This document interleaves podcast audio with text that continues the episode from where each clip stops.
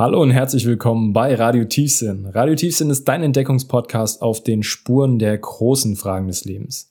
Gemeinsam erkunden wir die wirksamsten Prinzipien aus Philosophie, Psychologie und Spiritualität. Das Ziel? Ein Leben voller Freiheit, Klarheit und Tiefsinn. Siebte Folge schon, unglaublich krass, wie die Zeit vergeht. Lucky Number 7. Als gebürtigen Gast für diese Glücksnummer haben wir Marco Maiworm. Der Marco ist Jungautor und regelmäßig auf Poetry Slam Bühnen in ganz Deutschland anzutreffen. Das Thema der heutigen Folge ist die Kraft der Wörter. Wir lernen, wie wir unsere Gedanken in Geschichten packen, wie kraftvoll Geschichten wirken können und packen natürlich auch einige unserer ganz persönlichen Geschichten aus. Da ich selbst gerade viel schreibe, hat es mich interessiert, wie ich möglichst authentisch meine Gedanken in Worte packen kann. Außerdem sprechen wir noch über folgende Themen. Was Marco mit nur 18 Jahren dazu brachte, sein erstes Buch zu veröffentlichen. Was eigentlich auf einem Poetry Slam so passiert. Wie wir die Kunst des Erzählens für uns nutzen können. Wie wir die Balance zwischen Loslassen und Gas geben ziehen. Außerdem noch Wahrnehmungsveränderungen bei Nahtoderfahrungen und dem Flow State und natürlich wie immer die großen Fragen des Lebens. Als kleines Sahnehäubchen gibt es sogar noch ein Live Poetry Slam von Marco vorgetragen. Ich wünsche dir ganz viel Spaß mit der siebten Ausgabe von Radio Tiefsinn.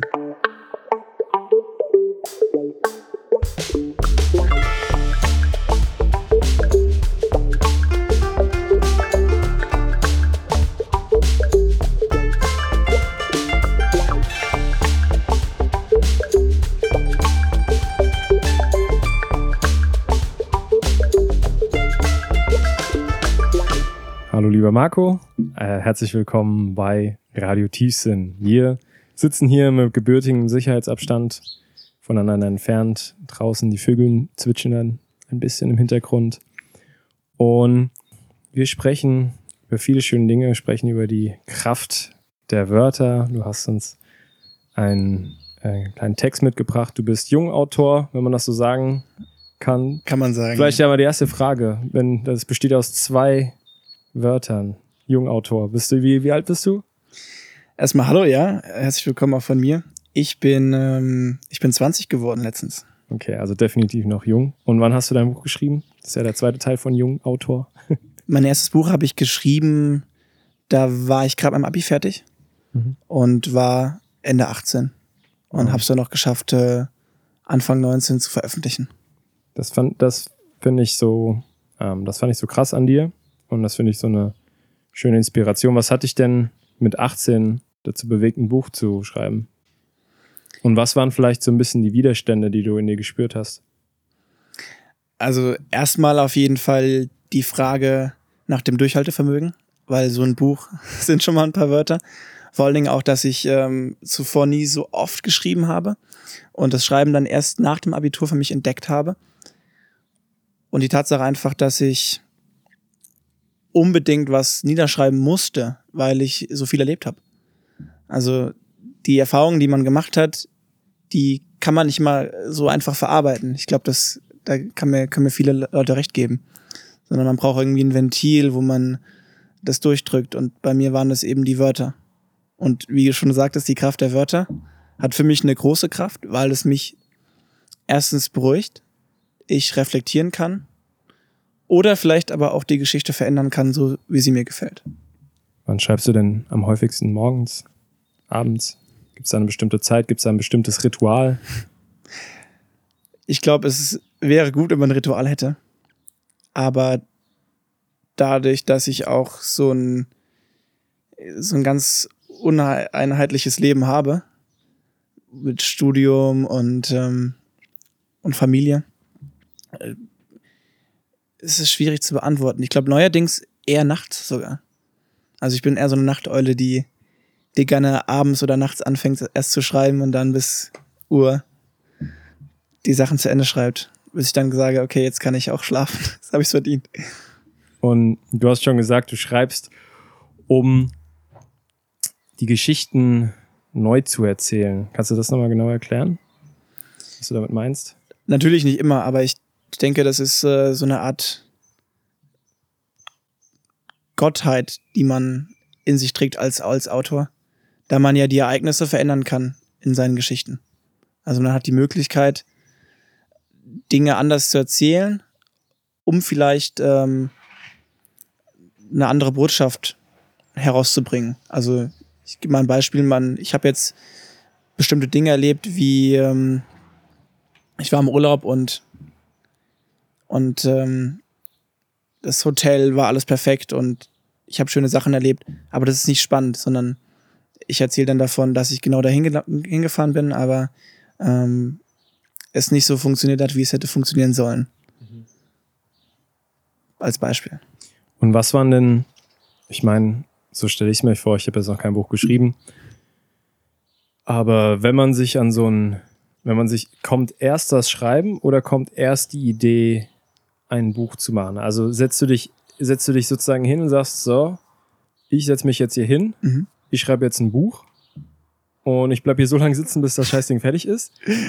Oder ähm, schreibst du immer mehr, immer mehr und hast vielleicht hier noch einen Notizblock liegen, hast hier vielleicht noch irgendwie ein paar äh, Pages-Dateien offen auf deinem, auf deinem MacBook und irgendwann mal sagst du dir dann so, ey, wäre doch eigentlich gar keine schlechte Idee, mal ein Buch daraus zu machen. Also, was war denn bei dir zuerst? Weißt du das noch?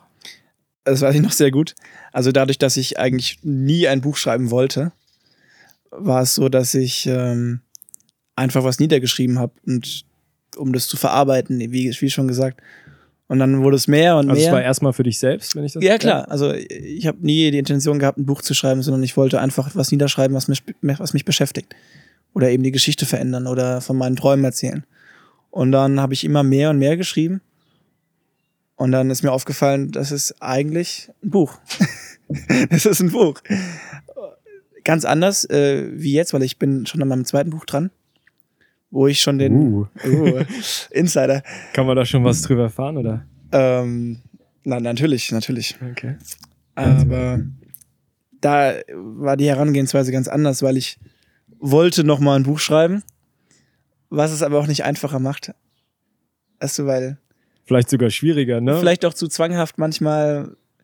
Man sollte einfach äh, schreiben, was einem in den Kopf kommt und nicht zu sehr planen, wie die Geschichte aussehen soll. Deswegen schreibe ich äh, die Texte und überlege mir während des Schreibens, wie es ausgeht. Also alles Schritt für Schritt. Und nicht, ich schreibe mir Notizen auf, ähm, jetzt, ähm, äh, Anleitung, Höhepunkt, Ende, sondern mache das immer spontan, um mich nicht festzulegen. Hm. Und ist es auch so, ich habe das jetzt öfters schon mal, weil ich jetzt in den letzten paar Tagen und Wochen interessanterweise mich äh, viel mit dem Thema schreiben, weil ich durch diese, äh, durch meine Plattform, die ich jetzt sozusagen auf Instagram habe, mhm. da schreibe ich fast jeden Tag einen Post, ja. Das heißt, jeden Tag eigentlich im Endeffekt so einen kleinen Mini-Aufsatz, wenn man möchte. Und ich habe einfach gemerkt, dass ich kein besonders guter Schreiber bin. Ähm, Aber wie kommst du drauf? Was, was sagt denn dass aus, dass du ein guter Schreiber bist? Also, das ist mein, das ist eine gute Frage. Ähm, ich glaube, das ist auf der einen Seite natürlich so ein bisschen so den inneren Kritiker, den man in sich selbst trägt, dass ich einfach merke, dass ich eine bestimmte Nachricht in meinem Kopf trage, die ich gerne Menschen näher bringen würde. Aber mir ist, mir ist oftmals nicht gelingt, in zufriedener, zufriedenstellender Art und Weise dieses ganze Wirrwarr, was da in meinem Kopf abgeht, mhm einen schönen Satz zu packen und so zu verpacken, dass andere Menschen verstehen, wo ich herkomme. Also wo meine Idee, wie die entspringt ähm, und wie sie sich entwickelt und worauf sie sich basiert, so ein bisschen. Verstehst du, was ich meine? Also, dass ich dieses ganze, ich bin ein richtiger Kopfmensch, dass diese ganze Sachen, die ich in meinem Kopf habe, ähm, noch nicht so wirklich, es mir noch nicht wirklich gelingt, aufs Papier zu bringen oder in dem, in dem äh, Sinne eher aufs, auf, die, auf, den Bildschirm, auf den Bildschirm zu bringen, ja. Ja, aber das ist so die, die, die größte Blockade, das ist so eine richtige, in, meinen, in, meinen, in meiner Wahrnehmung einen riesengroßen Unterschied gibt zwischen dem, was in meinem Kopf passiert und dem, was tatsächlich dann auf dem Bildschirm oder in, in Wörter gepackt rauskommt. Hm. Also ich glaube, es ist sogar noch mehr. Also es gibt da zwei, äh, ich nenne es mal Verzerrungssysteme. Erstmal willst du, hast du was im Kopf und musst es auf Papier bringen. Also musst du nicht, aber du möchtest unbedingt das aus, ausdrücken, was du, was du denkst was schon mal schwierig ist, weil du nicht mehr die richtigen Wörter findest. Und auch gerade, weil du ja auch äh, nur eine begrenzte Anzahl an Wörtern hast. Und dann musst du diese Botschaft rüberbringen, dass sie auch jemand versteht. Mhm. Was jetzt das zweite Verzerrungssystem bedeutet. Weil die Leute verstehen ja nicht immer das, was du sagen möchtest. Weil sie ja auch, ich sag mal, äh, beeinflusst sind von, von ihren Erlebnissen, von ihrer Stimmung gerade, von allem Möglichen. Deswegen ist es unheimlich schwierig ist, äh, die tatsächliche Macht der Wörter auch für jeden zugänglich zu machen. Hm. Das heißt, was wäre dein Tipp an mich? So einfach ausdrücken wie möglich. Ja, genau. Ich glaube, und das ist, das ist, ähm, das habe ich genau, das habe ich mir die Tage auch gedacht. Und es ist geil, dass ähm, ich glaube, dass am Anfang von jedem, kannst du mir da gerne recht geben oder nicht recht geben, dass man am Anfang des Schreibens schreibt man so unglaublich kompliziert. Also die Sätze sind so ineinander verkapselt, mhm. die Wörter, die man be benutzt, sind so schwer und so entweder so ein bisschen zu sachlich oder irgendwie zu komplex und es und dann merkt man, wenn du alles Unnötige streichst aus dem Text, alle Schmückwörter, alle Nebensätze, Nebensätze, alle Adjektive und so weiter, auf einmal wird das viel prägnanter und eigentlich je einfacher, also so, das ist jetzt mein Eindruck bisher gewesen, je einfacher und je konkreter du schreibst und unverblumt sozusagen, also ohne viel drumherum, desto besser hört sich eigentlich an. Und desto mehr verstehen, glaube ich, die Leute auch, um was es geht und desto mehr holst du Leute ab. Hm, das stimmt. Ich glaube, man will einfach irgendwie jemand sein. Man denkt, Autor sein bedeutet, kompliziert ja. zu schreiben. Richtig, genau. Glaub, um jemand zu beweisen, dass er sich gut ausdrücken kann, dass er irgendwie eine Art Eloquenz, äh, ja, beweist. Aber so ist es eben nicht. Ich glaube, die, die, die Schwierigkeit besteht eher darin, dass man es schafft, mit einfachen Wörtern viel auszulösen, große Bilder zu erschaffen. Mhm. Und das ist, das ist eine echte Kunst. Und ich glaube, dass äh, wenn man zu viel Adjektive reinbringt oder zu viel Bilder schafft auch, mhm. was auch oft mein Problem war, dass man dann als Leser gar kein Bild mehr vor Augen hat und dass man auch keinen Spielraum hat, kreativ zu sein. Mhm. Also du, du, sprichst von Macht der Wörtern, mhm. aber die eigentliche Macht besteht eigentlich darin, dass der Leser die Möglichkeit hat, selbst die Dinge zu kreieren, die er denken will. Mhm. Also das ist eher eine Art kreativer Anstoß für die Gedankenwelt oder die Imagination mhm. des Lesers ist. Man darf nicht zu viel vor, man, also finde ich zumindest, man sollte nicht zu viel vorgeben, sondern dem Leser den Spielraum geben, äh, für sich selbst zu entscheiden, wie derjenige beispielsweise aussieht. Wir wurden gerade hier vom Holzhacker kurz unterbrochen. Ähm, wir haben uns gerade noch über die Macht der Wörter unterhalten. Ich will noch ganz kurz bei dem, beim Thema bleiben, natürlich im puren Eigeninteresse. Ähm, also keine blumige Stra äh, Sprache, möglichst prägnant. Was würdest du noch an, an Schreibtipps? Also der blumigen Sprache, es hängt natürlich immer davon ab, wen du erreichen möchtest und wie die Leute sind, denen du das vermitteln möchtest. Aber ich glaube, wenn du auf, darum ging es ja, um deinen Instagram-Kanal, da was schreiben möchtest, dann muss es ja äh, am besten jeden erreichen. Also unheimlich einfach formulieren.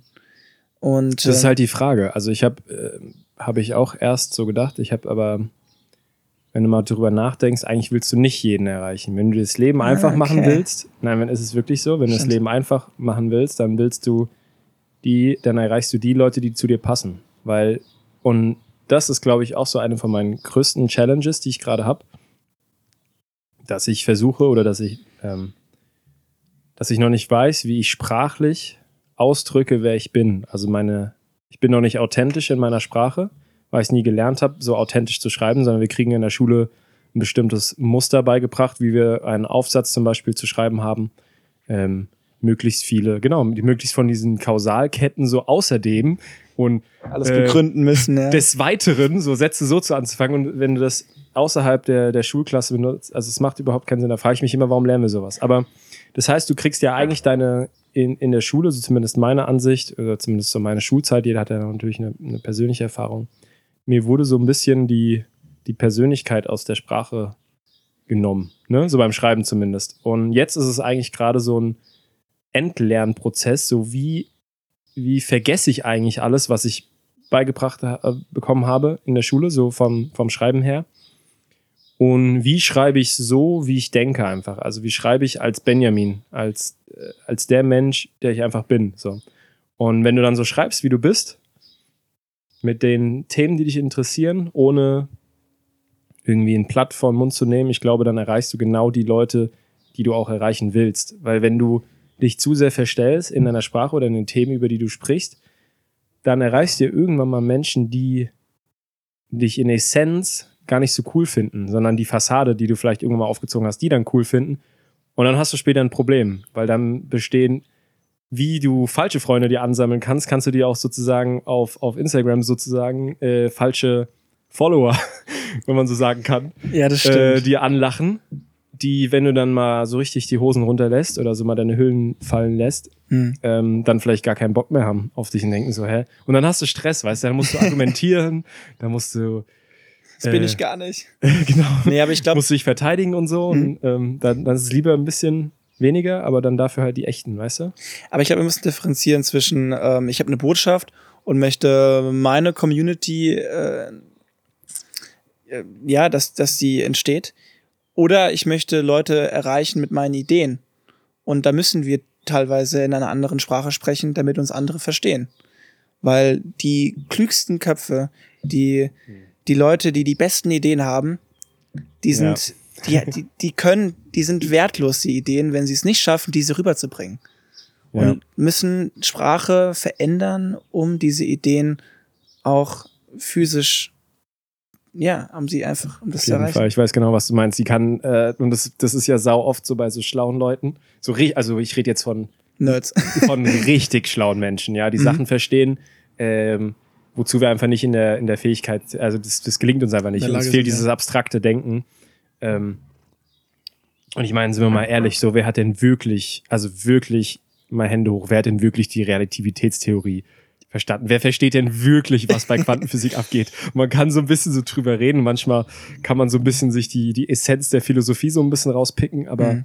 Ich denke auch so ein bisschen an, an so Marketing-Ideen oder so, Mhm. die man, wenn man sie pitcht, muss man auch äh, so formulieren, dass der andere überzeugt auch ist. Auch wenn es vielleicht nicht immer zu einem passt. Oder würdest du mir da widersprechen? Nee, nee, ich gebe dir, ich geb dir 100% recht. Also wenn, du musst solche, du brauchst, brauchst einmal Menschen, die solche komplexen Ideen überhaupt ausarbeiten.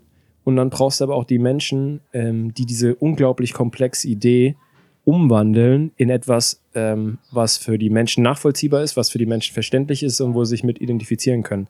Das heißt, vielleicht deine Rolle als Autor ist es vielleicht, ähm, in gewisser Maßen auch so durch die Welt zu gehen, so mit offenen Augen und irgendwelche Sachverhalte, die in der Welt so existieren oder irgendwelche schönen Geschichten Mhm. mit einem mit deinem besonderen Blick rauszupicken und dann so äh, für Menschen zu verpacken, dass sie sich damit identifizieren können, dass es sie ihnen sozusagen Geschichten und, und diese Dinge näher zu bringen. Ich glaube, das ist, du, ich gebe dir recht, aber es ist auch sehr, sehr schwierig, äh, die Art des Schreibens festzulegen, sein Ziel zu finden.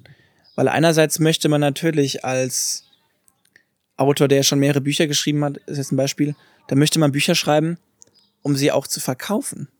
Und Bücher schreiben, um ähm, nicht, nicht um sie zu verkaufen, sondern damit Leute sie lesen. Weil hm. Autoren fühlen sich meist, würde ich mich mit einbeziehen, nur gewertschätzt, wenn das, was sie schreiben, auch von anderen gelesen wird. Und was bringt es dir, äh, Bücher zu veröffentlichen, die, die von niemandem gelesen werden? Dann würde ich lieber mich zurückziehen in eine einsame Hütte und mein Leben lang schreiben. Dann hätte ich mit dem Veröffentlichen nichts zu tun. Dann wäre das auch für mich uninteressant, weil ich dann für mich schreibe. Ja, ich finde das aber gar nicht so schlecht. Also ich finde das ähm, den Gedanken daran, dass es sozusagen, dass du es ja auch verkaufen möchtest, dass du ja auch möchtest, dass Leute deine Bücher kaufen, der ist ja gar nicht schlecht, weil dann gehst du eigentlich aus so einer egoistischen Perspektive, sondern ich schreibe jetzt einfach, also in Anführungszeichen egoistisch, ja, wenn es dir, wenn dir Bock hat zu schreiben, schreib einfach, aber du gehst aus dieser Brille, ich schreibe jetzt für mich raus, sondern wie kann ich das, was in mir schlummert, so darstellen, dass andere davon profitieren, weißt du? Das heißt, im Endeffekt ist das gar nicht, also finde ich jetzt so beim ersten Betrachten, ist das ja gar nichts Schlechtes. Weil du ja eigentlich nur umdenkst, wie kannst du mit dem, was du erfahren hast, mit deiner Art des Geschichtenerzählens, ähm, wie kannst du damit möglichst vielen Menschen dienen? Aber wenn du zu sehr darauf achtest, ähm, wie andere Menschen es verstehen könnten, dann kann es sein, dass du den Blick auf deine, auf dein eigenes verlierst, dass du unauthentisch wirst. Das kann, das kann sehr gut sein. Ich bin Also, kein Autor. auch wieder- also, auch wieder ein sehr schmaler Grat. Das sind bei mir auch alles gerade absolut äh, philosophische Mutmaßungen. Ähm, was ist denn, was ich mir auch vorstellen kann, habe ich dich vorhin schon mal ein bisschen in die Richtung gefragt, hast du mir aber noch nicht zufriedenstellend geantwortet. Okay. ähm, was sind denn so, äh, also ich meine, wenn man, es gibt bestimmt auch Leute, die jetzt zuhören, und das meine ich gar nicht negativ, aber ähm, die denken sich, Mensch, Junge, du schreibst mit 18 ein Buch, ja, und ich bin mir sicher, dass du diese Stimme auch in deinem Kopf gespürt hast, und da würde ich gerne noch ein bisschen drauf eingehen, dass so, was, warum sollte ich ein Buch von einem 18-Jährigen lesen? So, so ich ja, genau. Gute Frage. Und ich glaube, das ist auch wahrscheinlich einer, war das auch so einer der Endgegner in deinem Kopf, sozusagen einer der größten innerlichen Widerstände, die du gespürt hast? Oder War für mich kein Problem. Vielleicht bin ich zu ähm, narzisstisch, geil? Keine Warum Ahnung. narzisstisch? Selbstbewusst. selbstbewusst. Es wäre Riesenunterschied, ja. Ja, auf jeden Fall. Nee, ganz ehrlich, ich habe mir da am Anfang keine Gedanken gemacht, weil ich in einem Kreis, Familienkreis groß geworden bin, wo jede Stimme zählt, wo jede Meinung wichtig ist, auch als ich klein war. Ich, ich, mir ist durchaus bewusst, dass in anderen Kreisen deine Stimme erst zählt, wenn du ein gewisses Alter erreicht hast. Mhm. Aber was unterscheidet mich denn? Das ist ja die Frage. Was unterscheidet mich von anderen Autoren, die älter sind? Und warum sollte man dieses Buch lesen jetzt äh, spezifisch? Ich denke, da ist kein Unterschied, weil jeder schreibt das, wovon er Ahnung hat. Ahnung heißt nicht Wissen. Das heißt, die Erfahrungen, die man macht, verbinden mit Träumen, äh, mit, mit gewissen Vorstellungen, die jeder von uns hat. Fitzgerald hat damals gesagt, dass äh, jeder Mensch, der das 18. Lebensjahr erreicht hat, genug Stoff hat, um sein ganzes Leben lang, den Rest seines Lebens, weiterhin Bücher zu schreiben. Auf jeden Fall. Und das vergessen wir teilweise, weil wir gehen davon aus, wir müssen, ähm, wir müssen jetzt nach Indien, um die eine Story. Hallo? Sorry. Wir müssen, Willst du mich jetzt persönlich angreifen, weil ich gerade aus Indien komme? Ja, richtig. Wir müssen, wir müssen diese, diese eine Reise erleben, um darüber schreiben zu können. Stimmt, ist, ist eine gute, gute Methode, aber jeder sollte einfach bei sich schauen und erkennen, dass es genug Dinge gibt, über die man schreiben kann. Nur keiner traut sich. Ja. Und meistens ist es ja, also ist es ja deine Perspektive. Es ist ja nicht unbedingt das, was dir passiert, Mhm. sondern wie du es wahrnimmst, was es für dich persönlich für eine Bedeutung hat. Ja. Also es kann dir, ähm, und wie gesagt, ich merke das bei mir selbst, ich bin unglaublich schlechter Geschichtenerzähler. Ich lerne das jetzt gerade erst. Ich habe früher immer so, äh, bin dann so überhektisch in so eine Geschichte gestartet. Die Leute wussten eigentlich gerade gar nicht, in welchem Land diese Geschichte überhaupt Das ist eine stattfindet Kurzgeschichte. wer, die, wer so die Hauptcharaktere sind und so ein, ähm, das war mal so ein bisschen messy. Da habe ich gemerkt so, ey, dir können die krassesten Sachen passieren sein, wenn du, wenn du es, wenn, wenn du es nicht auf deine Art und Weise erzählst, wenn du es Mhm. nicht die richtigen Informationen hast, ähm, dann ist das nicht spannend. Aber ander, im, ander, im Umkehrschluss, wenn du dir passiert eine Kleinigkeit, aber du erzählst die mit deiner persönlichen Perspektive. Es kann was total Banales sein, aber Ja. du, du erzählst es auf eine persönliche, authentische, echte Art und Weise mit den richtigen äh, Informationen, richtigen Details, dann kann die obergeil werden. Ja, und so Richtig. ist so, Die Macht der Worte. genau, die Macht der Worte. Ähm, ja, Macht der Worte. Das ist, ein, ähm, das ist ja so ein bisschen das Thema. Wir hatten es gar nicht abgesprochen. Ich habe das irgendwie im, im Intro einfach jetzt mal so festgelegt, dass ähm, das Gar Thema für heute Macht der Worte ist. So war so ein spontaner Fall, aber der hat sich ja bisher ganz gut ähm, Bewährt. bewährt, genau. Du hast uns was mitgebracht. Was hast du uns denn Richtig. mitgebracht? Ich möchte ja nicht nur darüber reden, dass ich schreibe, sondern auch was vorlesen. Ah, das ist so der, der Proof sozusagen jetzt. Weil was, glaube ich, die Leute noch nicht ganz wissen, dass ich ja nicht nur äh, Bücher schreibe, sondern auch Kurzgeschichten und, und Poetry Slams. Hm. Ähm, weswegen ich jemanden Poetry Slam mitgebracht Vielleicht, habe. ja genau, ganz kurz, was für, für diejenigen, die es nicht wissen, ähm, was ist ein Poetry Slam, ganz kurz? Äh, Poetry Slam ist eigentlich nur ein Poetry Slam, wenn du vor einem Publikum. Kannst du das nochmal mit ein bisschen mehr Begeisterung sagen? Nicht so abgespult, als Okay. hättest du schon zehnmal gesagt. Stimmt. Nee, es, äh, Poetry Slam ist äh, eine schöne Ausdrucksform, die mir sehr viel bedeutet, weil sie äh, mir gelingt es dadurch mit, mit Reimen, mit einem gewissen Tonus, die Menschen mehr mitzureißen. Das, das Mhm. finde ich daran so schön. Aber eigentlich findet ein Poetry Slam immer auf einer Bühne statt und mehrere Leute treten gegeneinander an und, Gegeneinander, ja. und die Audienz ist dann auch, ähm, auch die Jury, ja. Okay, also Rap-Battle-mäßig, nur mit Gedichten. Nur ein bisschen blumig. Bisschen blumiger Nein. und mit Gedichten. Kann ja auch lustig sein. Werden Mütter beleidigt? Also, äh, teilweise. Okay. Nein. Also. Poetry Slam. Und das ist jetzt ein Text, den du vom Poetry Slam mitgebracht hast? Oder ist das ein. Ist er vom Poetry Slam oder ist er aus deinem Buch, der Text? Nee, das ist ein Poetry Slam. Okay, Genau. dann. Soll ich schon das Thema verraten? Das ist hier ein bisschen anders. Mm, Oder soll ich das am willst Ende? du das Thema verraten? Nein. Erst Dann am Ende. erstmal vor. Und ich sitze schon wieder hier, ganz allein. Ich meine, die Zeit scheint stehen zu bleiben. Und ich will ja auch noch ein wenig bleiben, mich mit der Zeit reiben. Und je länger ich hier sitze, scheint die Zeit sinnlos, der Grund bodenlos, das Leben leblos. Ich meine, ich hätte bestimmt auch was Besseres zu tun, doch verweile ich im Tun oder eben im Vertun der Zeit. Alles bleibt wie es ist, Autos ziehen an mir vorbei und der Himmel leicht erhellt. Bin wo der Einzige, der hinschaut, nach dem Sinn schaut. Ich glaube, mir gefällt's. Alles trotzdem so vertraut, alles so oft durchgekaut, gesucht und nicht gefunden, die Zeit scheint mir geraubt. Wer sind wir zu denken, wir würden Zeit nutzen, merken, dass die Zeit uns ausnutzt. Entscheidungen so unbewusst, meine Gedanken so bewusst. Ich lehne mich an das nasse Holz, es stützt mich, es hält mich. Das weiche Holz fällt in sich zusammen, ich stürze ein wie ein Haus, das uns Sicherheit verspricht. Der Gedanke, er erlischt. Finde kein Halt.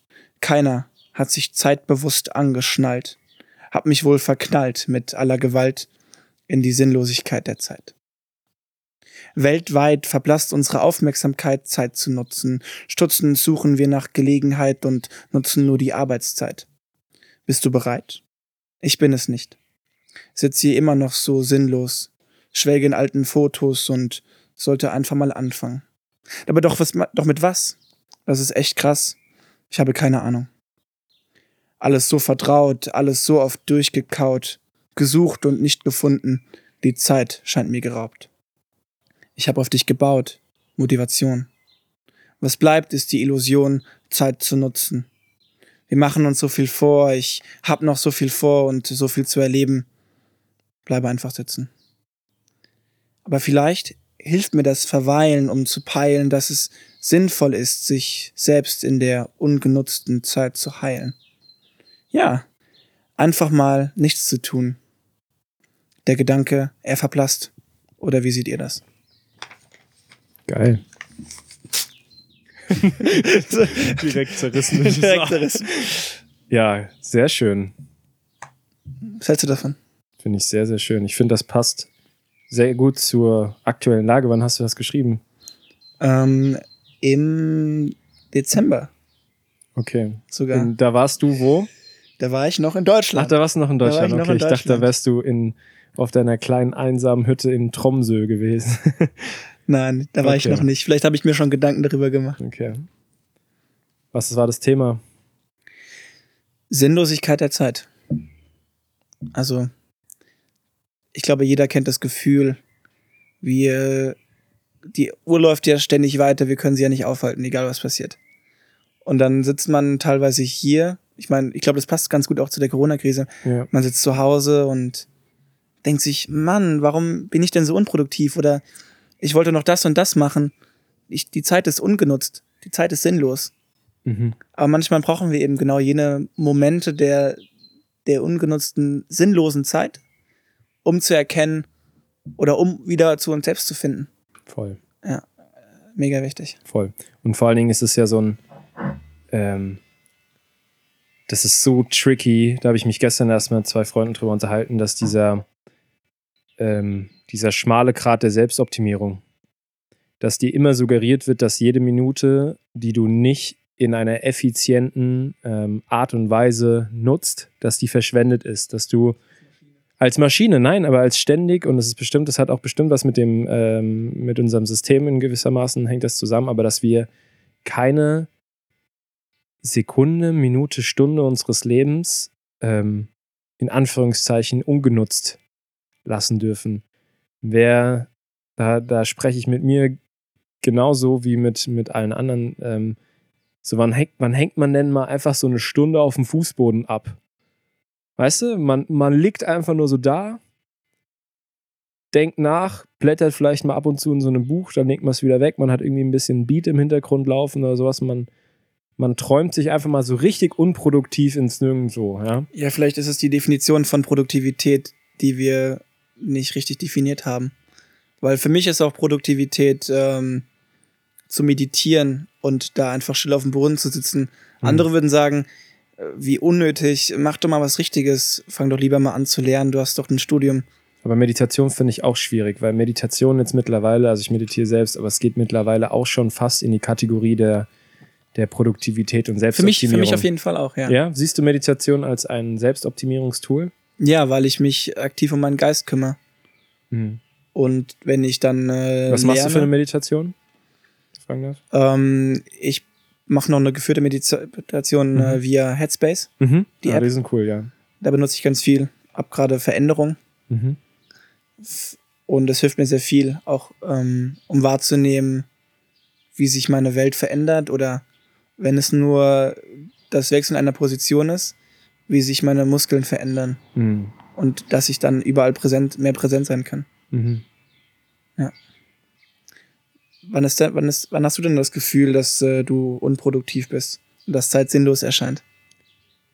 Gute Frage. Ich dachte, ich bin der, der Person, die dich was fragt. Nein, Schatz. nee, wann, wann, wann, sag nochmal. Wann hast du das Gefühl, dass Zeit sinnlos ist für dich? Es geht, es geht um dich, es geht nicht mhm. um was Gesellschaft denkt. Also wann, wann ich das Gefühl habe, dass ich meine Zeit sinnlos verbringe. Ja, oder wo du so abends im Bett liegst und denkst, ah, der oh. Tag war ja, ja, so richtig unnötig. Also bei mir fängt das mit meinen Gedanken an. Ich finde, das ist eine absolute Mindset-Sache. Das Problem ist, du kannst genau die gleichen Sachen machen. Also ich kann zum Beispiel sagen, mal, ich chill jetzt den ganzen Tag. Mhm. Aber wenn ich dann morgens aufgewacht bin und dachte, heute wird fett gechillt, Mann, dann war der Tag ein absoluter Erfolg.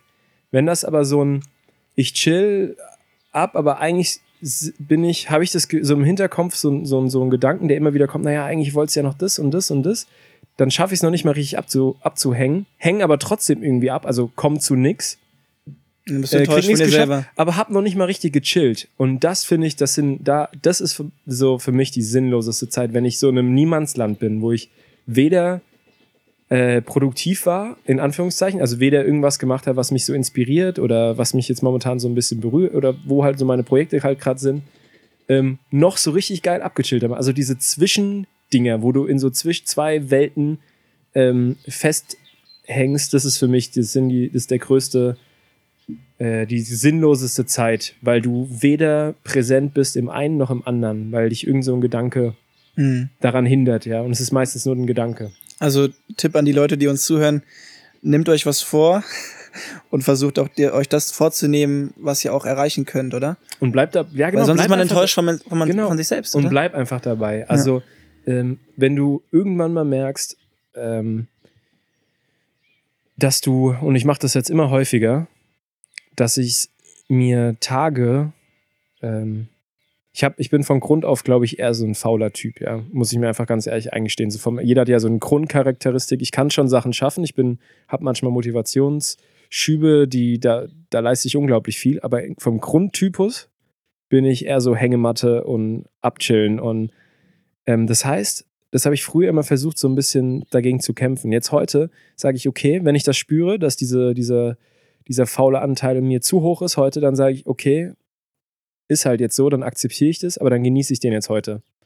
Und dann ist es meistens, dass der Tag danach, zum Beispiel heute, gestern war ein richtiger fauler Tag, heute Morgen, ich bin aufgewacht, ich wusste, heute wird ein geiler Tag. Ich habe heute Morgen schon unglaublich viel geschafft. Jetzt sitzen wir hier, machen äh, Podcast-Interview, ich gehe später noch in den Park, gehe trainieren, so.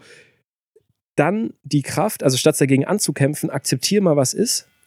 Akzeptiere es voll und ganz, okay, ich bin heute faul, aber dann gönn die richtig, ja, dann lass richtig die Seele baumeln. Und dann kommt wenn du es dir richtig, wenn du das richtig zulässt, dann Was- kommt meistens im Umkehrschluss kommen dann die Tage von ganz alleine, Mhm. wo du motivierter bist. So, das wäre, glaube ich, meine. Was mit den Sachen, die dich begeistern? Was sind Sachen, die mich begeistern? Oh. Naja, vor allen Dingen. was, wie meinst ähm, du das? Also, ich könnte jetzt eine Stunde darüber reden, über Sachen, die Ich, mich ich begeistern. denke, klar, ich habe auch manchmal diese, diese faulen Tage. Aber wenn ich an das denke, was mich begeistert, dann kann ich noch so faul sein, dann ist es so, so einfach für mich, daran zu arbeiten. was Wenn es wäre ein das zum Projekt Beispiel? ist. Schreiben nicht immer, aber wenn ich eine konkrete Idee habe und nachts aufwache und eigentlich mega müde bin. Warte mal, du wachst nachts auf? Manchmal wacht man nachts auf und hat so eine Idee. Echt? Und bevor Geil. sie verloren geht, geht man an den Schreibtisch und schreibt sie auf. Okay, cool. Ich glaube, das ist eine Typsache, Alter. Ja, siehst du? Und das meine ich, also ich glaube, wenn jeder das findet, was ihn begeistert, dann fällt es so einfach, dass man das eigentlich jeden Tag machen Das kann. heißt, du wachst auf nachts manchmal, hast eine geile Idee. Also mit, mit so einem, mit so einem, mit so einem, das muss ich aufschreiben, dann setzt du dich hin und schreibst auf, oder was? Ähm, ganz verschieden, aber das ist mir schon öfters passiert, ja. Cool. Auch vielleicht im Traum. Also ich weiß, ähm, die klugsten Köpfe in der Mathematik Mhm. beschreiben, dass sie ihre Formeln aus ihren Träumen Mm, haben. geiles Thema, Alter. Richtig geil. Da habe ich Haben schon wir so. zum Beispiel äh, Pythagoras Ja. oder auch selbst René Descartes sagt, ähm, die meisten Dinge, die er geschrieben hat, sind eigentlich Produkte seiner Träume. Mm. Dann gab's dieses, dieses komische Molekül, den habe ich nicht vergessen, den habe ich vergessen, wie er heißt, dieser Mann. Atom? Nein, das war ein bestimmtes, ähm, ach Gott, jetzt blamier ich mich, weil ich so bei so Chemie und Physik und so richtig schlecht bin. Aber äh, das war die Struktur von Kohlenstoff? Irgend so einer, der hat es auf jeden Fall, der hat diese Struktur erträumt. Dann hat er sich auch am nächsten Morgen, äh, Morgen hingesetzt und hat die auch gemalt. Und deswegen wissen wir, glaube ich, ich glaube, es war Kohlenstoff, aber bitte nimmt nicht mein Wort, sondern googelt selbst nochmal nach. Ähm, Einstein, glaube ich, auch gesagt, dass ihm die. Haben viele gesagt. Ähm, Ja. Wer war der Typ mit, mit dem Apfel? Ist das Newton. Ja auch, hä? Das ist Newton, Newton. genau, danke. Ähm, Der hat einen Apfel das erfunden. sind alles, der hat den Apfel erfunden, genau. ähm, nee, aber das sind ja alles, das sind alles, deswegen finde ich dieses Thema so spannend. Das sind alles Momente, wo das äh, rationale Bewusstsein sich mal verabschiedet hat und dann eigentlich die wirkliche Ja. Genialität Und durchgekommen jetzt, ist. und jetzt kommen wir zu einem spannenden Moment. Ich glaube, was du damit, was du gesagt hast, das stimmt total. Man sollte nicht dagegen ankämpfen, äh, produktiv zu sein in seinem Sinne oder jetzt zwanghaft irgendwas zu schaffen. Manchmal muss man einfach ins Bett gehen, um dann beispielsweise in seinen Träumen auf die richtigen Dinge zu kommen. Mhm. Ideen oder kreatives Denken kann nur dadurch entstehen, dass man seinem Geist den Freiraum gibt, damit er damit arbeiten kann. ja, definitiv. Das ist, glaube ich, eine wichtig- wichtige Essenz. Ja. Ja, sau wichtig und jetzt nochmal eine neue Ebene dazu, um das wieder ein bisschen äh, diese Zweiseitigkeit zu verdeutlichen. Also und auf der anderen Seite gibt's aber auch oft Momente, wo du einfach mal die Arschbacken zusammenkneifen musst und sagen, Alter, ich will jetzt zwar nicht wirklich aufstehen, ich habe da jetzt nicht Bock drauf, aber wenn ich das jetzt mache, nehmen wir zum Beispiel mal mit so Sachen wie äh, eine Meditations ähm, Habit, äh, Gewohnheit, eine Meditationsgewohnheit oder sagst, du willst jeden, du gehst jeden Tag joggen. Du wirst nicht jeden Tag Bock drauf haben. Aber es ist auch manchmal gut, sich trotzdem einfach hinzusetzen oder sich trotzdem die, die Laufschuhe anzuziehen. Und dann meistens, wenn du die Laufschuhe anhast und dann losgelaufen bist, äh, ist schon wieder halb so schlimm. Und eigentlich dachte ich so, Alter, geil, warum habe ich, warum hab ich so ein Geschiss gemacht? Weil manchmal steht das Ego, der Ego-Teil, Der innere Schweinehund. der innere Schweinehund, ja, der steht ja auch manchmal ähm, selbst im Weg. Also Weil wir Gewohnheit auch brauchen. Ja, das ist natürlich auch. Richtig. Und ich glaube, da, da muss man vorsichtig sein, dass man sich genug fordert und manchmal über aus der Komfortzone raus und manchmal über seinen eigenen Schatten zu springen, aber gleichzeitig sich ähm, nicht damit ähm, zerstört, dass man sagt, dass man sich immer ignoriert, dass man immer jeg jegliche Signale so nach dem Motto, oh, jetzt habe ich aber echt keinen Bock, dass man die konstant ignori- ignoriert und sagt immer weiter, immer weiter, immer weiter, sondern manchmal einfach ein bisschen abwägt, okay, so kneife ich die Arschbacken zusammen? Also meine ich das jetzt gerade wirklich ernst oder ist das flenne ich gerade nur so ein bisschen rum sozusagen? Oder brauche ich heute echt einfach mal einen Tag zur Ruhe?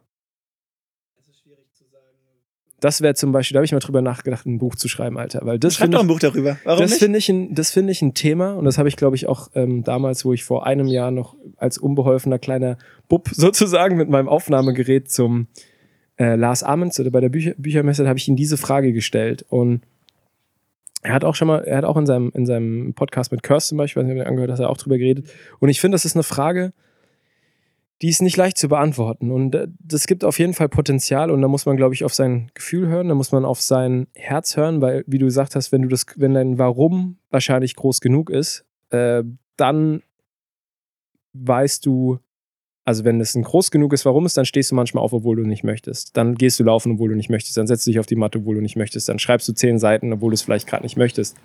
Man muss unterscheiden, wer sagt denn einem, ob man was möchte oder nicht.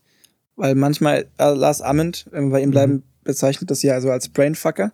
Mhm. Ähm, also Dinge, das ist, ja, das ist nicht unbedingt etwas, was in uns ist, sondern also nicht unser Herz sagt uns, wir können das nicht oder lass mal lieber heute einen ruhigen Tag machen, mhm. sondern das sind andere Muster, die wir durchbrechen müssen. Genau, richtig. Aber da muss man unterscheiden, das sind nicht wir, die sagen, ähm, nee, mach lieber was anderes, ist zu anstrengend, sondern das ist ein System, was wir durchbrechen müssen, um unser eigenes zu finden. Ja, also ich weiß, was, ich weiß genau, was du, was du damit sagen willst, ja. aber ich würde trotzdem ähm, sagen, dass dieses System ein Teil von uns ist. Es ist zwar unser, unser, ich sag mal, eher was in die Kategorie Ego gehen würde, ähm, aber dennoch ist es irgendwie ein, ein Teil von uns. Ähm, zurück zu den Träumen, was ich noch, was ich vorhin noch so spannend fand. Kannst du, du hast erzählt, du kommst eigentlich aus einer, du kommst aus einer Familie, ähm, wo jede Stimme gehört wird. Und du hast vorhin, bevor wir das auf den Recording-Button ähm, gedrückt haben, mhm. noch von deinem Opa erzählt. Da habe ich gesagt, Alter, stopp, keine Sekunde weiter, das finde ich so interessant. Äh, ja. Das würde ich gerne auf, ähm, auf dem aufgenommenen Teil des, äh, unseres Gesprächs sozusagen mit dazu haben. Ähm, erzähl mal was. Also das war, was verbindet er mit dem Workshop? Du hast gesagt, wir haben über das, wir haben über das Thema Tod gesprochen zusammen. Richtig. Vorhin, weil das ähm, eine Podcast-Folge ist die, ich weiß jetzt nicht, wann ich, ob ich die, wahrscheinlich danach kommt das, was wir heute sprechen, kommt wahrscheinlich danach, mhm. nach der Folge. Also ihr kennt sie schon. Wenn ihr fleißig meinen Podcast hört, kennt ihr schon die Folge über den Tod. Da habe ich ähm, jetzt mit äh, Marco drüber geredet. Und hast du erwähnt, das dass dein Opa einen Workshop macht mit Leuten. Ein Projekt. Ein, ein Projekt. Lanzarote-Projekt. Ein Lanzarote-Projekt, wo er Leute bewusst naja, es, es geht darum, ähm, mein, mein Opa ist Astrologe ja. und es gibt ja zwölf, es gibt zwölf Sternzeichen. Dementsprechend ist das Lanzarote-Projekt zwölf Tage lang. Und zu jedem Sternzeichen gibt es einen Tag. Und an dem Tag Wassermann. Könnte ich jetzt viel Astrologisches erzählen. Wassermann, Wir sind in einem Zeitalter des Wassermanns getreten, oder? Äh, Stimmt das? Zeitalter des Wassermanns ist auch ein tolles Buch übrigens. Von? Äh, ich glaube, der hat lassen. Okay. Geht es darum? Das ist ein anderes Thema. Es geht um ähm, die, die Tatsache beim Wassermann, also das Wassermann-Prinzip bedeutet, man muss das Alte umbringen, damit etwas Neues entstehen kann. Mhm. Was und, sehr wahr ist.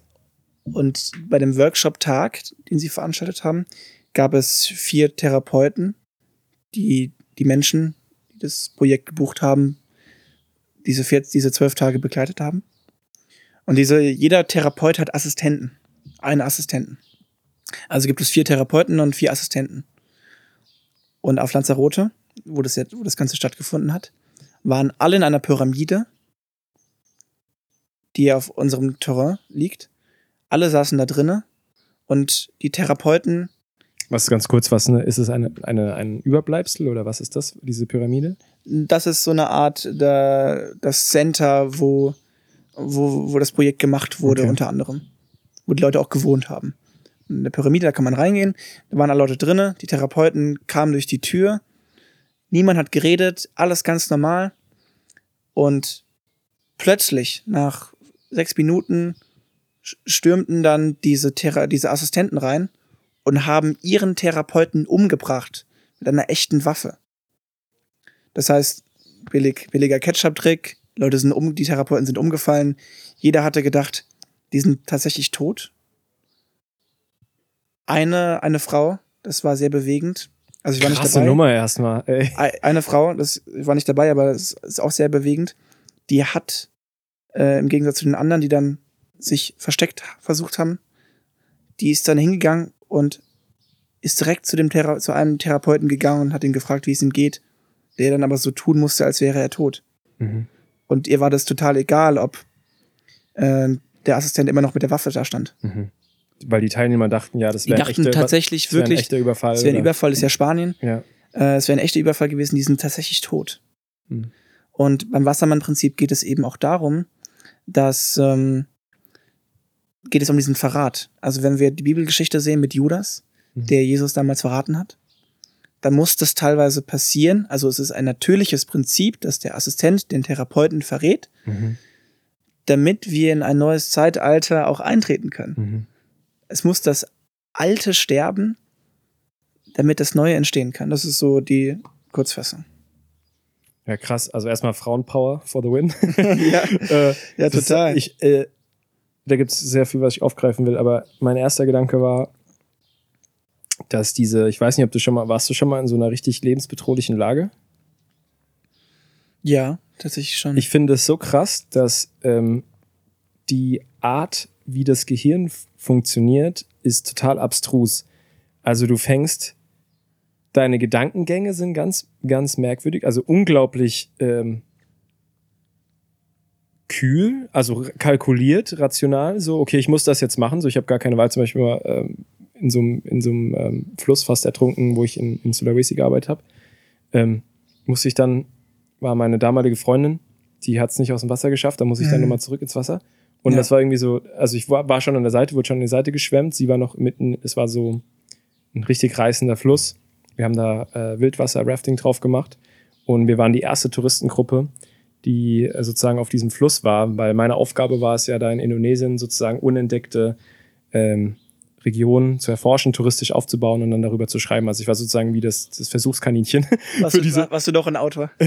schon damals? das Versuchskaninchen für diese Outdoor-Aktivität, ja. Okay. Und ähm, auf jeden Fall nach ein paar Stunden sind wir halt gekentert und ähm, wie auch immer, auf jeden Fall in dieser, in dieser lebensbedrohlichen Lage dann gemerkt, dass die, dass die Art, wie deine, wie deine, wie deine Gedanken funktionieren und vor allen Dingen, was für Gedanken in deinem Kopf kommen, die sind total abstrus. Also du kriegst richtig, wie als kriegst du eine Bedienungsanleitung für dein Verhalten. Also du musst jetzt das wieder machen. Du musst jetzt deinen Kopf, ich musste zum Beispiel, mein Helm ist von den, äh, von den, äh, von, ich bin mit meinem Kopf so krass auf diese Unterwassersteine geklatscht. Also es waren richtige Stromschnellen. Ähm, du warst irgendwie minutenlang unter Wasser und so. Und ich so, zum Beispiel hat mir eine Stimme gesagt, du musst jetzt deinen Kopf schützen, weil du hast keinen Helm mehr. Oder du musst jetzt einmal tief Luft holen, weil du wirst jetzt in der nächsten Minute keine Luft mehr kriegen, weil du bist, bist ja immer wieder unter Wasser gedrückt. denkst Also nicht nach, sondern du, du kriegst wie so, einfach. du kriegst wie so ein Kommando. Das ist total komisch. Ja. Und faszinierend wie bei der Frau, sie hat dann wahrscheinlich das Kommando gekriegt, so du musst jetzt zu diesem Typ hingehen, obwohl es rational, wenn genau, wenn es rational macht, äh, macht es überhaupt keinen Sinn, dass, da, dass du jetzt äh, in einer lebensbedrohlichen Lage sozusagen wäre ja der erste Reflex, dass du dich selbst schützt sozusagen und dass du wie die meisten Leute, wo es bei den meisten Leuten auch passiert ist, die sind dann weggerannt, die haben sich geschützt, aber irgendeine Stimme hat ihr ge- gesagt, ey, du musst jetzt da hingehen und du musst diesen Mann fragen, ob bei ihm alles okay ist. Äh, Und das fand ich sau, sau krass. Da gibt es auch das Buch über den Flow State. Hast du das mal gelesen? The ähm, Rising Fire vom verlinke ich in die Show Notes, gucke ich nochmal nach. Ich vergesse immer den Autor. Und da geht es darum, wie, wie sich unser Sport, besonders der Extremsport, wie krass der sich eigentlich gewandelt hat. Also wenn du mal vergleichst, was so ein, nehmen wir mal so ein ähm, Snowboarder, was der vor fünf Jahren für Tricks hingemacht hat. Und jetzt macht der einen vierfachen Backflip mit Gibt's ja ganze mit Kataloge, ja? Twist und so. Also die, die Fähigkeiten dieser Sportler, die haben sich einfach extrem vervielfacht. Und der Autor des Buches, der führt das auf den Flow State zurück, dass sie konstant an dem absoluten Limit ihre Fähigkeiten gedrückt werden und dadurch, und jeder dieser Sportler berichtet eben, dass er wie von außen eine Stimme hat, die ihm befehlt, was er jetzt zu tun hat. Dass sie quasi, dass die Zeit verlangsamt sich. Und so das hatte ich das Gefühl, hatte ich auch. Das alles wird langsamer. Du hast so eine rasiermesserscharfe Konzentration. Du hast überhaupt keine Angst, also null. Keine Angst um deinen, ähm, um deine körperliche Versehrtheit. Bei mir war es so, okay, du musst jetzt da wieder zurückschwimmen. Es wird gefährlich, aber du musst es machen. Und dachte, ich, scheiße, ich hätte gar keinen Bock drauf, aber so wusste ich so, okay, muss, musst du halt machen, Alter. Keine, keine Du hast gar keinen Bock Ich drauf hatte gehabt. wirklich keine Lust drauf, weil ich war gerettet, so ich war schon an der Seite, ich musste Okay. dann nochmal zurückschwimmen. Ja. Ähm, beim ist, längere Story, wie gesagt, ich bin kein großer Geschichtenerzähler. Ach was, ich Ähm, finde, mach's gut. Ähm, und dass sich alles verlangsamt, deine Konzentration ist rasiermesserscharf und du hast diese Stimme, die dir sagt, was du zu tun hast. Mhm. Es gibt so einen Kletterer, der war irgendwie, der hat die ganzen Weltrekord vom Klettern. Ähm, der hat eine neue Strecke gefunden und er hat auch gesagt, ist, also rational ist es unmöglich, dass er bei dem ersten Versuch diese neue Strecke findet, weil die, die ähm, mathematische Wahrscheinlichkeit, dass er jeden einzelnen Schritt richtig macht, die es bei dieser schwierigen Wand nötig war, geht gegen null. Aber irgendwie, er hat gesagt, eine Stimme hat ihm genau gesagt, wo er welche Hand hinzumachen. Das finde ich so krass. Unfassbar. Unglaublich crazy. Ja, aber worauf ich hinaus wollte, äh, das ist ja simuliert gewesen bei dem Lanzarote-Projekt, im Gegensatz zu deiner Geschichte. Um die Menschen, für die Menschen war es ja in dem und trotzdem, Moment real, ne? Genau, und trotzdem passiert ja dasselbe, dasselbe im Gehirn des, der Menschen, ja. Und letzten Endes, welche Geschichte erzählst du damit? Oder was bewirkt es bei den Leuten? Weil Geschichte ist immer auch gleich Wirkung. Und die Geschichte, die an diesem Wassermann-Tag erzählt wurde, Mhm. ich glaube, die Leute werden sich, äh, die werden sich immer daran erinnern. Also was schaffst du tatsächlich mit einer einzigen Geschichte bei Menschen auszulösen? Natürlich jetzt mit der Hilfe von, von Taten. Radik also das ist ja der radikal Radikal. radikalste Reiz, sage ich mal, um eine, irgendwie Total. eine Idee, ähm, ja, dass man sich an solche an eine, eine Idee erinnert. Krass. Ähm, was sagst du denn? Wollen wir mal einen kurzen, einen kleinen esoterischen Ausflug in das Zeitalter des Wassermanns? Da habe ich viel, ähm, da habe ich viel drüber gelesen, gehört. Ähm, ich kenne mich mit so Sachen gar nicht. Kennst du dich mit damit aus? Ich äh, kenne mich ein bisschen damit aus, aber zu wenig, um jetzt äh, davon zu erzählen. Okay. Ähm, Sonst musste man mit Opa nochmal einen Podcast Dann frage ich genau. Genau. Ja, saugern, Alter. Dann hole ich einfach mal. Weil ich finde es spannend. Also ich finde es sehr, sehr spannend. Es wird zwar mal so ein bisschen belächelt, aber es ist schon, wenn man mal wirklich, wie mit, mit vielen Sachen, meisten Sachen werden, glaube ich, belächelt, weil man sie nicht versteht. Mhm. Aber ich, wenn man davon ausgeht, dass. Was fremd ist einfach auch. Genau, weil es auch fremd und weil es halt auch immer in so eine bestimmte Ecke äh, geschoben wird. Wie gesagt, ich habe mir noch keine feste Meinung zu dem Thema ge gebildet, aber ich finde es immer interessant. Also ich, ich lerne gerne über solche Sachen und ich lasse mich gerne überraschen. Und da ist dann schon so, wenn der, und das ist ja immer so dieses Argument, das erste, wenn der Mond die Kraft hat, unser zu ganzes, unser ganzes Meer von der einen Seite zur anderen zu ziehen, Mhm. Glauben wir dann wirklich, dass die anderen Planeten keinerlei Einfluss haben auf das, was auf der Erde passiert? Also, ich finde das ein bisschen fast naiv gedacht, so, dass es so, ja, wir sind die Menschen, so, wir sind das Wichtigste, aber es gibt einfach Kräfte, glaube ich, die sehr, sehr viel intensiver sind. Und das, Mhm. da gibt es auch so ein Buch von so einem Biologen, fällt mir auch nicht der Name ein, werde ich auch verlinken. Sehr gut. Äh, der es bei den kleinsten Organismen misst, wie die sich auf verschiedene ähm, Veränderungen der Planeten, um insbesondere des Mondes, wie sich die Struktur innerhalb von, zum Beispiel bei Austern war das, wie sich innerhalb die Struktur, wie sich das Verhalten von denen verändert. Das finde ich schon ein spannendes Thema. Aber dann werde ich wohl mal deinen dein Opa äh, ins äh, zu Radio Tiefsinn dazu holen. ja. Marco, ich glaube, wir haben eine ganz, ganz coole Runde Finde ich auch. gemacht hier von Breites Spektrum. Breites Spektrum. Äh, sehr, sehr schön, dass du hier warst, Alter. Vielen, vielen Dank, dass du dir Zeit genommen hast. Ähm, ganz wichtig, bevor wir jetzt hier ähm, die Runde beenden. Mhm. Wie heißt denn dein Buch? Mein Buch heißt Zerrissen in Balance. Und es geht um die Erzählung über Liebe, Träume und Mut. Schöne Themen. Also schönes Thema. Mhm. Das zweite Buch, das erzähle ich jetzt auch nochmal ganz kurz. Ja, bitte. Ich Da ja geht's, gefragt. ähm, je nachdem, wann es rauskommt. Aber da geht's, äh, weißt du, dadurch, dass du es jetzt öffentlich verkündest, Genau, richtig. viel, viel schneller, als wenn du es ich nicht hinaus. verkündet hättest. es ist so eine Art, ähm, ja, eine Möglichkeit, mich zu pushen. Ja. Es geht um, ähm, um einen 16-Jährigen, der abhaut und seinen Weg gehen muss. Und der Leser fragt sich die ganze Zeit, okay, was, wo geht er hin? Wie heißt er überhaupt? Und ähm, warum ist er abgehauen? Und das ist so eine Mischung aus Jugendroman und Krimi. Wird noch sehr interessant und mich sehr lange beschäftigen wahrscheinlich, bis ich das Ende geschrieben habe. Aber tolles Projekt. Und ansonsten habe ich noch einen Kurzgeschichtenblog, weil ich schreibe ja auch Kurzgeschichten, wo auch de, die Geschichte drauf ist, die ich, die ich vorgelesen hatte. Äh, der Blog heißt Sacken lassen. Sacken lassen. Also das Sprichwort sacken lassen. Ja. Ich glaube, das ist sogar sch- schon äh, SEO optimiert. Ja, Erst, warum? erste Seite, keine Ahnung warum. Achso, wenn man sacken lassen. Wenn Achso, man sacken ah, lassen geil. eingibt. Ah, okay, okay, cool. Sogar schon vor dem Duden, ja. Okay. Und äh, Instagram. Ja, geil. Ist doch Ordentlich. Ja, total cool. Und Instagram äh, marco.maiworm. Das, das ist meine Seite, wo ich Cool. Autoren da sein. Und wenn, wenn jetzt sich das bald alles wieder beruhigt, vielleicht in ein paar Monaten, vielleicht auch im Jahr, wer weiß das schon, ähm, Ja, das wohl. dann sieht man dich auch wieder in den, auf den Bühnen Auf den Bühnen. beim Poetry Slam. Hast du noch irgendwelche Abschluss, Abschiedsworte? Ich möchte noch was fragen. Ja, Vielleicht meine Abschlussfrage. Mhm.